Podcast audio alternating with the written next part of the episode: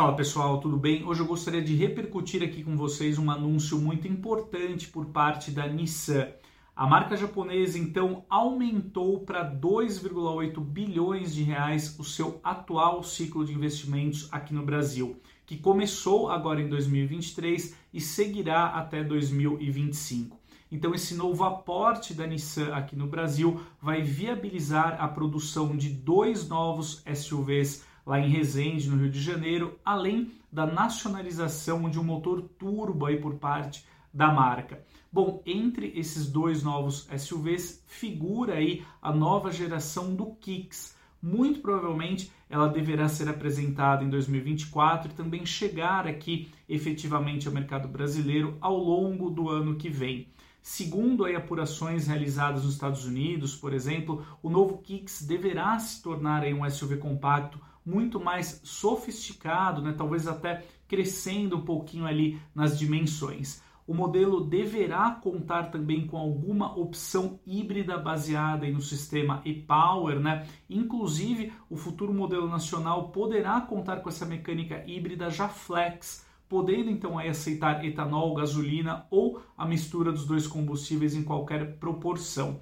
Bom, esse motor turbo né, que a Nissan deverá nacionalizar deve ser aí 1.3 TCE, que hoje figura nas versões mais caras do Renault Duster e da Renault Oroch, ambos produzidos aí aqui no Brasil. Vale lembrar né, que a Renault, a Nissan e a Mitsubishi, elas compõem aí uma aliança em escala global. Então, enquanto a Renault vai nacionalizar o motor 1.0 TCE, né, que vai figurar aí sobre o capô do Cardia, então deverá ficar aí sob responsabilidade da Nissan a produção aqui no Brasil do 1.3 TCE. Né? Esse propulsor, como já foi dito, conta aí com turbo e também com injeção direta, né? É um propulsor ali bem eficiente que sob o capô do Kicks deverá conferir aí uh, um desempenho muito superior ao modelo e também um nível de eficiência bem mais interessante. Então, já falamos aí do novo Kicks, também do motor 1.3 turbo, que deverá ser uh, o propulsor aí a ser nacionalizado pela Nissan.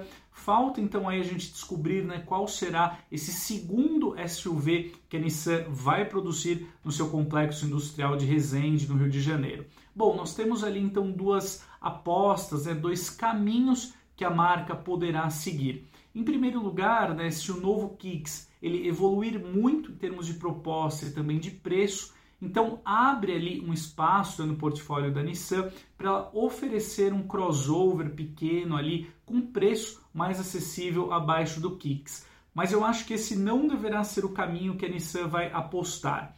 É, eu creio que a marca japonesa deverá investir sim em um futuro, em um inédito SUV intermediário, um modelo ali para brigar diretamente com o Jeep Compass e também com o Toyota Corolla Cross, por exemplo.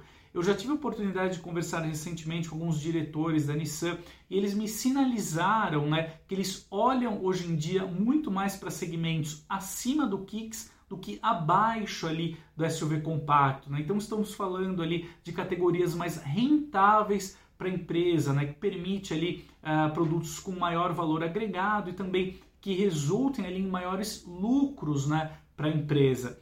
Então, o modelo ali com essa proposta de um SUV intermediário é o que faz mais sentido, talvez aí está em linha com a visão dos executivos, né? Esse modelo, então aí, além do Compass, do Corolla Cross, seria um rival ali também para o Volkswagen Taos e poderia compor então um portfólio muito interessante da Nissan que acima então desses dois modelos, né, acima do Kicks, acima desse SUV intermediário, poderia contar também com a geração mais recente do X-Trail aqui no país.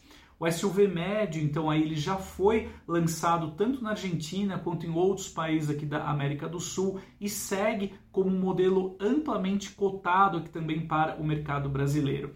O X-Trail é um modelo que já figurou na estratégia da Nissan aqui para o Brasil, né, em outras épocas aqui, e deverá retornar ao país aí com mecânica híbrida, né, provavelmente ali com tração integral, também então um modelo mais sofisticado, um rival ali uh, para modelos como, por exemplo, o Chevrolet Equinox, o Caoa Cherry uh, Tiggo 7 Pro, entre outros SUVs médios propriamente ditos. Então, com isso, a Nissan ela seria capaz de atuar nas faixas ali uh, de segmentação envolvendo os SUVs é, atuando em todas as categorias ali mais disputadas, né, mais relevantes aqui no mercado brasileiro. Então, começando pelos SUVs compactos com o Kicks, avançando aí para esse inédito SUV intermediário e chegando até a geração mais recente do X-Trail.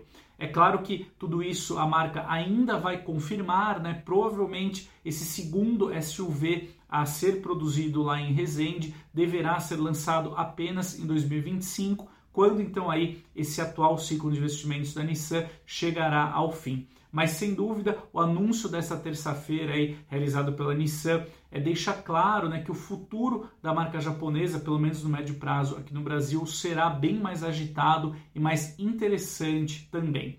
Então é isso, amigos, esse é um recado que eu gostaria de compartilhar hoje aqui com vocês. A gente se vê no próximo conteúdo. Um grande abraço e até mais.